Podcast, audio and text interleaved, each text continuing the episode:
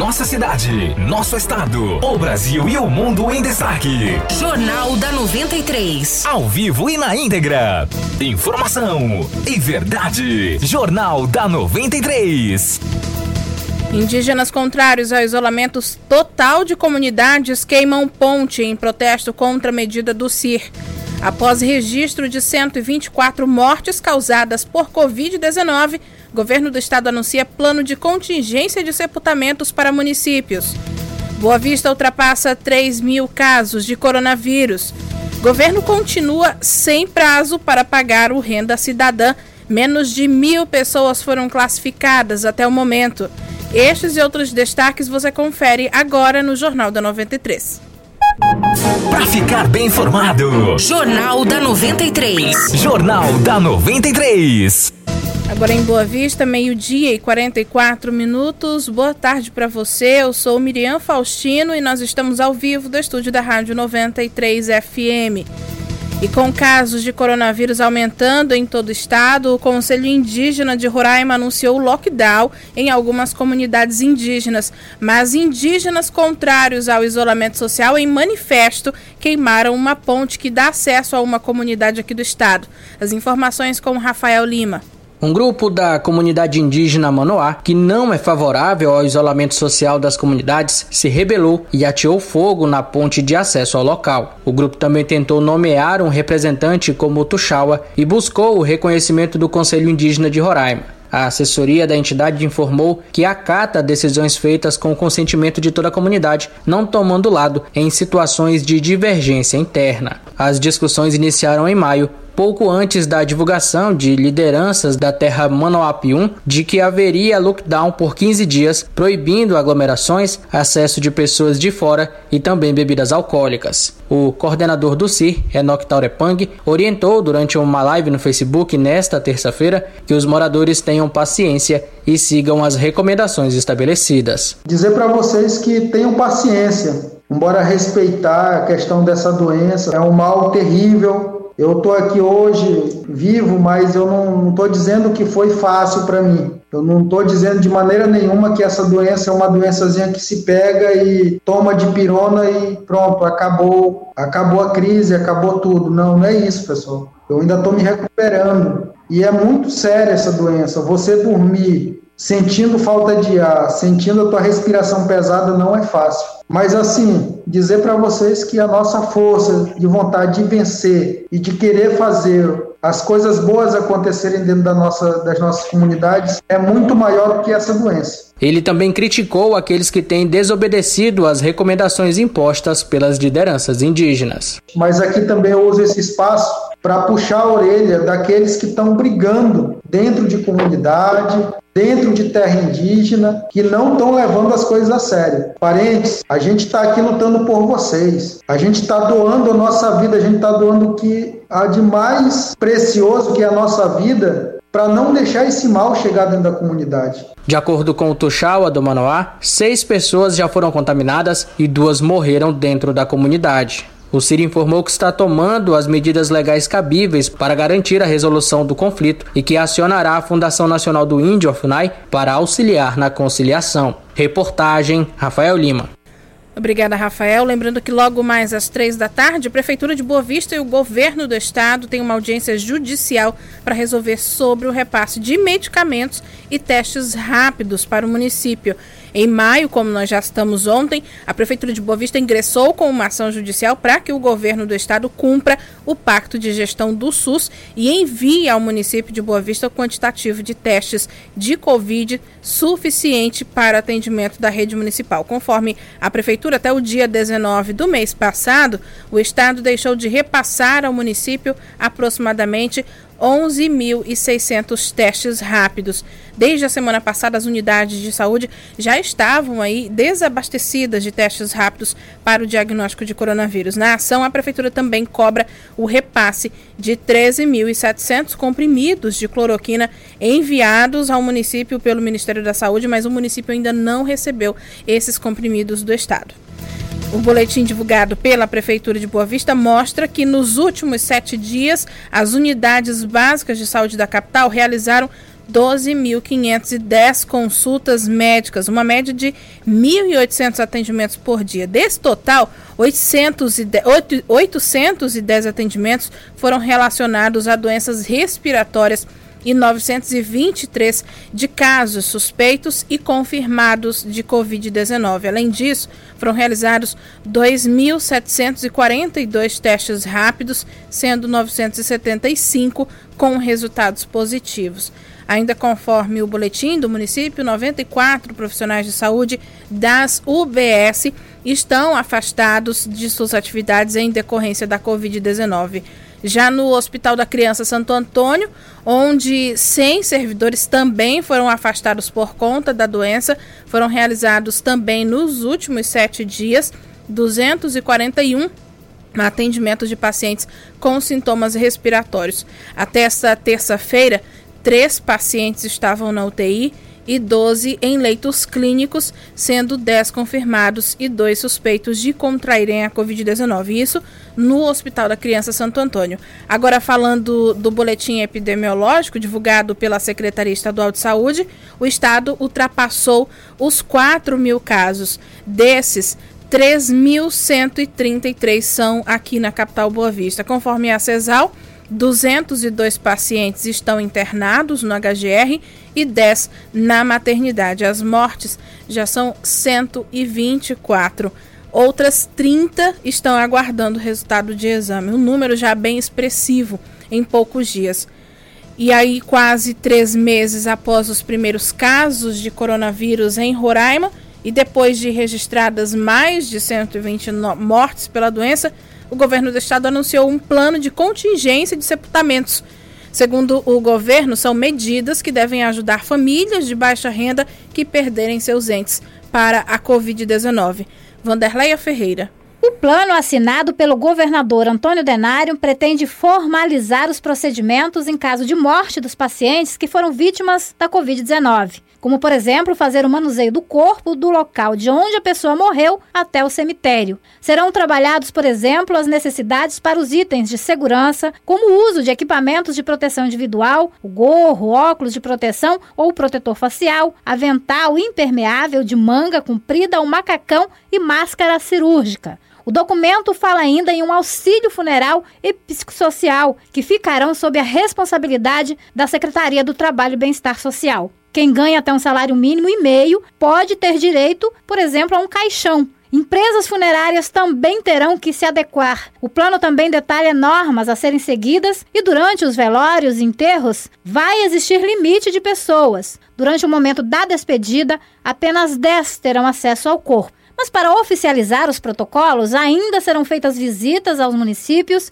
para discutir com cada prefeito a realidade de cada cidade, identificando as necessidades de cada uma e aí sim incluir as informações ao plano. Foi elaborado um cronograma e as visitas começaram nesta terça-feira. Os trabalhos, segundo o governo, terminam já na próxima sexta-feira.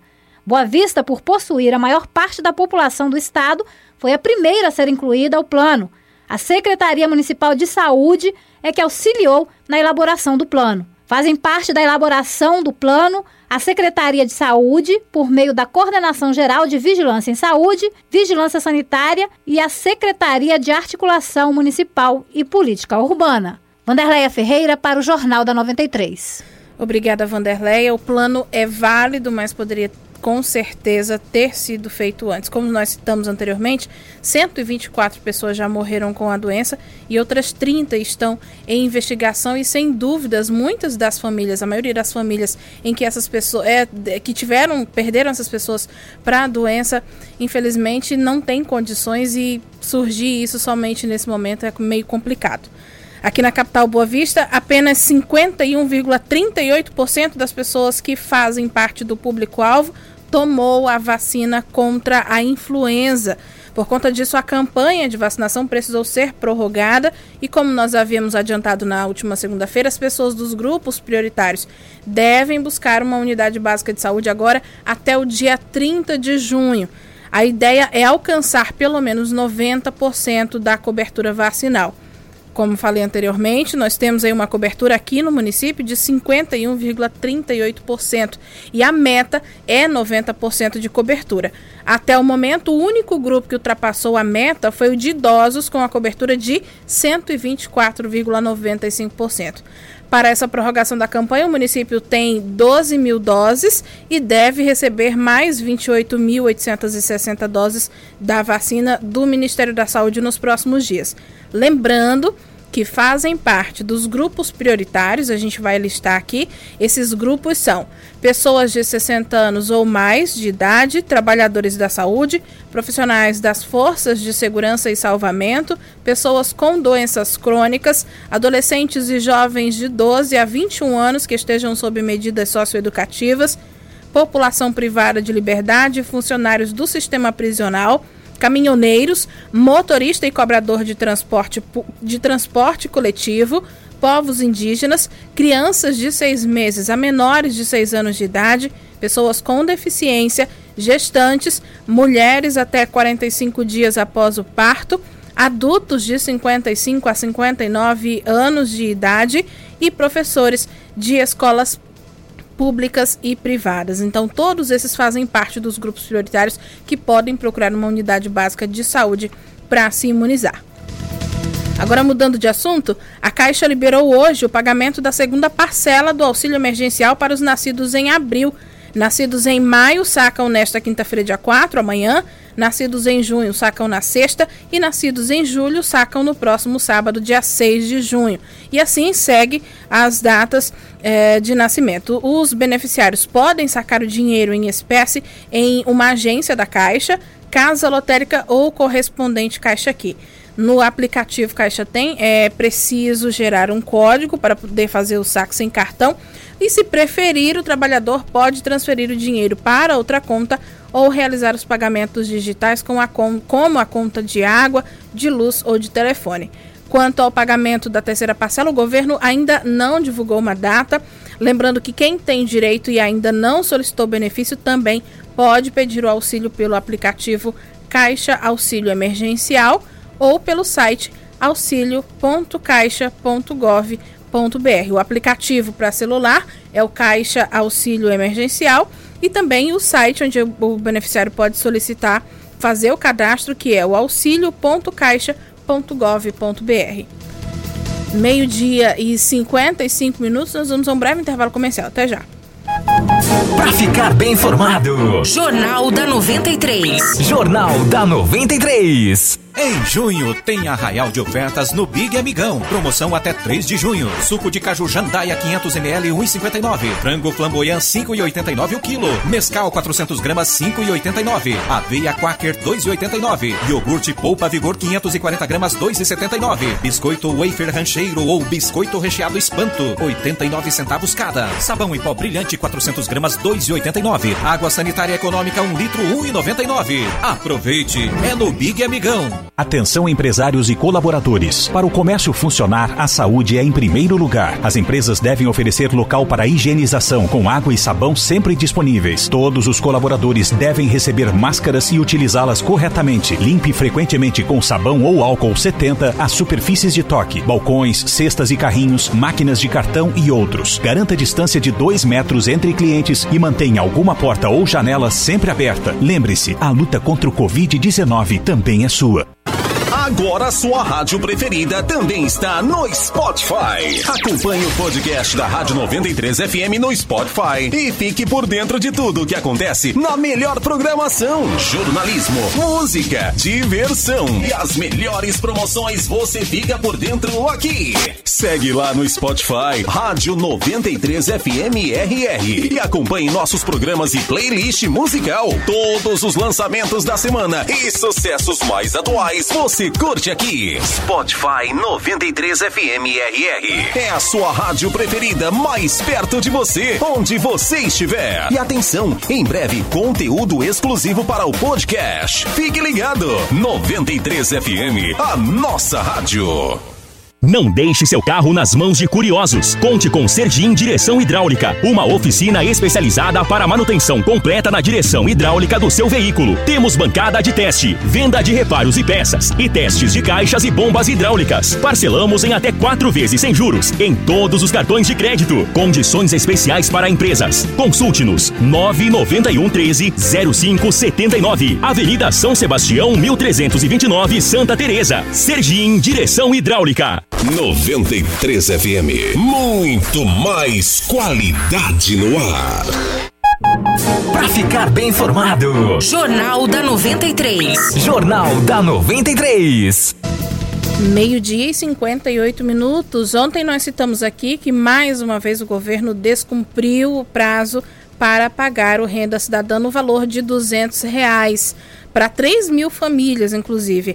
A primeira data anunciada pelo governo foi de que o dinheiro seria depositado nas contas dessas famílias em março, mas só em abril foi que o governo enviou o projeto para a Assembleia Legislativa e depois de sancionado, o governo divulgou que o pagamento começaria em abril. Até agora, Nada, infelizmente. Mas agora com a Vander, vamos agora com a Vanderleia Ferreira para saber se já temos uma nova resposta sobre a previsão desse pagamento. Vanderleia, boa tarde para você. Boa tarde, Miriam. Boa tarde a todos. Nada de concreto ainda, Miriam. Ontem nós cobramos uma posição do governo e hoje recebemos uma nota da Secretaria do Trabalho e Bem-Estar Social explicando o seguinte: até agora, apenas 896 famílias foram selecionadas. No total, são 3 mil que têm direito ao benefício. De acordo com a CETRABES, as visitas foram suspensas e serão retomadas gradualmente. De acordo com as informações, no total foram visitadas 2.591 famílias, mas a maioria não atendem às regras do programa. Sobre a demora para começar os pagamentos, por meio de nota, a secretaria informou que somente após a entrega da documentação dos selecionados é que a CETRABES vai informar a data do pagamento onde os contemplados receberão de forma retroativa os meses de abril e maio. É importante a gente lembrar que no mês passado, quando o jornalismo da 93 cobrou o pagamento do Renda Cidadã, a informação foi de que a empresa responsável pela confecção dos cartões para saque haviam sido encaminhados para a secretaria conferir os dados, mas não especificou se havia recebido esses cartões, nem quando e como seria feita a entrega para os beneficiários. Pelo projeto de lei que foi aprovado aprovado na Assembleia e que também foi sancionado pelo governo em abril, o Renda Cidadã deve ser pago pelo período aí de um ano. Os recursos foram garantidos, são pouco mais de 7 milhões de reais. Em governos anteriores, o número de beneficiados era bem maior, eram 30 mil famílias. Na proposta de Antônio Denário, portanto, apenas 3 mil famílias serão selecionadas. O que a gente percebe, Miriam, é que os gestores eles se preocupam muito em mudar o nome do programa. Cada governo que entra muda o nome do programa. O programa já teve aí o nome de Vale Alimentação, Vale Solidário, Crédito Social, Crédito do Povo e agora no governo de Antônio Denário renda cidadã. O que não muda, o que a gente percebe, é a enrolação para pagar as pessoas que precisam. No governo de Antônio Denário, a marca que ele deve deixar é realmente, como eu disse, de enrolar as pessoas para fazer esse pagamento. Ele, inclusive, anunciou o retorno do programa em novembro do ano passado, bem antes de explodir essa crise aí do novo coronavírus. E com a crise, ele então anunciou que enviaria o projeto para a Assembleia, enrolou também para protocolar esse projeto no Poder Legislativo. E quando, enfim, foi bastante cobrado pela própria população, ele então mandou o projeto, protocolou o projeto na Assembleia e imediatamente os deputados votaram Denário sancionou e disse que os pagamentos começariam a serem feitos imediatamente, isso foi em abril. Não pagou em abril, mudou para março. Chegou o final de março, ele disse que pagaria no final de abril. Chegou no final de abril, disse que ia pagar até o final de maio. Chegamos ao final de maio e não tem data para pagar ainda. Miriam, eu volto com você. Obrigada, Vanderlei, pelas informações devido pelo acompanhar de toda essa situação, de toda essa demora, provavelmente daqui um mês, dois meses por aí, esse, esse benefício deve começar a ser pago. E o preço dos remédios teve reajuste de 5,2% nesta semana. Portanto, quem faz compras nas farmácias todo mês deve começar a preparar o bolso. Todo ano esse reajuste é definido em março e começa a valer em 1 de abril, mas devido à pandemia de coronavírus, este ano o governo e a indústria farmacêutica fizeram um acordo para adiar por 60 dias. A partir de agora, as empresas de todo o Brasil já podem aplicar o reajuste. E ontem nós falamos aqui que subiu o número de pessoas endividadas e famílias que não têm como pagar as contas. Também em maio reduziu ainda mais a intenção do consumo das famílias roraimenses. E isso gera um impacto na economia local. O índice já alcançou o menor resultado desde janeiro de 2019. São 98,8 pontos. Esse índice é composto aí por sete categorias diferentes que abrangem as condições profissionais e de rendas das famílias e ainda os níveis de consumo dessas famílias, o acesso que elas têm ao crédito crédito e perspectivas futuras de consumo. Conforme o economista da FEComércio Roraima, Fábio Martinez, esses índices variam de 0 a 200 pontos. Ele explica como funciona o cálculo da intenção de consumo. Quando os valores estão acima de 100 pontos, as famílias elas estão mais propensas a consumir, elas estão mais otimistas. Contudo, quando baixa de 100 pontos, mostra que as famílias estão mais cautelosas e tendem a consumir menos. Isso foi o que aconteceu agora no mês de maio. Todos os índices que compõem o ICF apresentaram queda em maio, na comparação com abril com destaque negativo para o momento para comprar bens duráveis, que caiu 16,59. Outros também que se destacaram negativamente foi o nível de consumo atual, com diminuição de 8%, e a perspectiva profissional, com retração de 7,15%. Essas retrações mostram os efeitos da pandemia justamente na intenção de consumo das pessoas e principalmente em relação à compra de bens duráveis, ou seja, eles não estão tão propensos assim a se endividar com, com compra de bens mais caros e também uma queda acentuada na perspectiva profissional, dada a incerteza em relação ao próprio emprego, é, já que a gente está vivenciando essa crise econômica. Você ouviu aí então, portanto, o economista da FEComércio Roraima, Fábio Martinez, falando sobre os índices de consumo das famílias roraimenses aqui no estado que estão caindo e, continu e devem, tendem a cair ainda mais por conta da pandemia. E a Penitenciária Agrícola de Monte Cristo vai continuar com o apoio da Força Tarefa de Intervenção Penitenciária.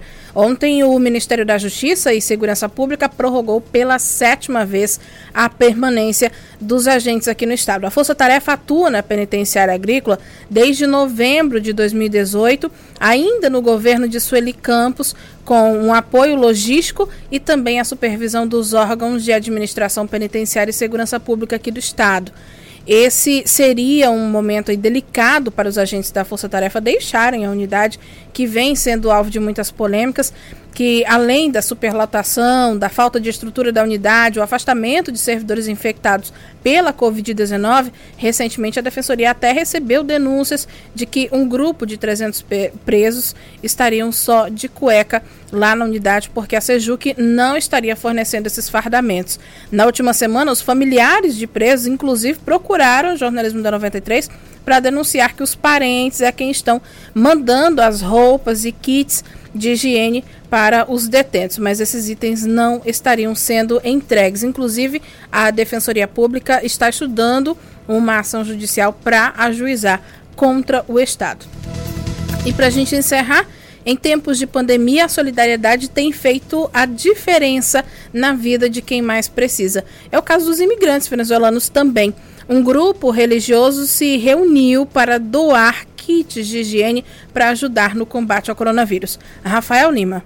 Nessa luta contra o coronavírus, se prevenir é a melhor arma. Pensando nisso, a Agência Adventista de Desenvolvimento e Recursos Assistenciais, em parceria com o Fundo das Nações Unidas para a Infância, resolveu contribuir para diminuir o risco de contaminação no estado. A agência tem distribuído kits de higiene para os migrantes que estão nos abrigos atualmente. O objetivo é fazer com que toda a população em abrigos tenha as devidas orientações e fortaleça o hábito de lavagem das mãos, higiene pessoal, limpeza e desinfecção dos espaços comuns. A coordenadora do projeto, Gisele Marques, explica que dois tipos de kits estão sendo distribuídos: o kit familiar e o kit individual. Nós temos o kit familiar e temos os kits individuais masculino e feminino. Vem basicamente shampoo, sabonete, absorvente, prestor barba, escova dental, creme dental. São itens básicos. Recentemente, a ADRA, em parceria com a Unicef, construiu estruturas para a lavagem das mãos, uma espécie de pias e lavatórios feita a partir de caixas d'água, canos PVC e torneiras. Ao todo, foram instaladas 15 estações nas ocupações espontâneas, que são aqueles prédios públicos que foram ocupados por pessoas que estavam morando na rua. Também foram distribuídos cerca de 27 mil sabonetes antibacterianos. A coordenadora da ADRA, Gisele Marques, explica como ela e os outros voluntários se sentem podendo ajudar pessoas nesse momento tão difícil. Sentimento de, de sentir realizado em fazer algo que é benéfico, não somente para nós, mas principalmente ajudar o próximo e estar preocupado com a saúde deles, preocupado com o bem-estar social também de cada um deles. Então, nossa equipe está em outras ocupações e com certeza também eles estão com esse mesmo sentimento. Reportagem Rafael Lima. Uma hora e nove minutos e o Jornal da 93 fica por aqui. A produção é da nossa central de jornalismo. Na sequência dos comerciais, fique com o programa Rádio Verdade com o apresentador Bruno Pérez. Para você, uma boa tarde e até amanhã.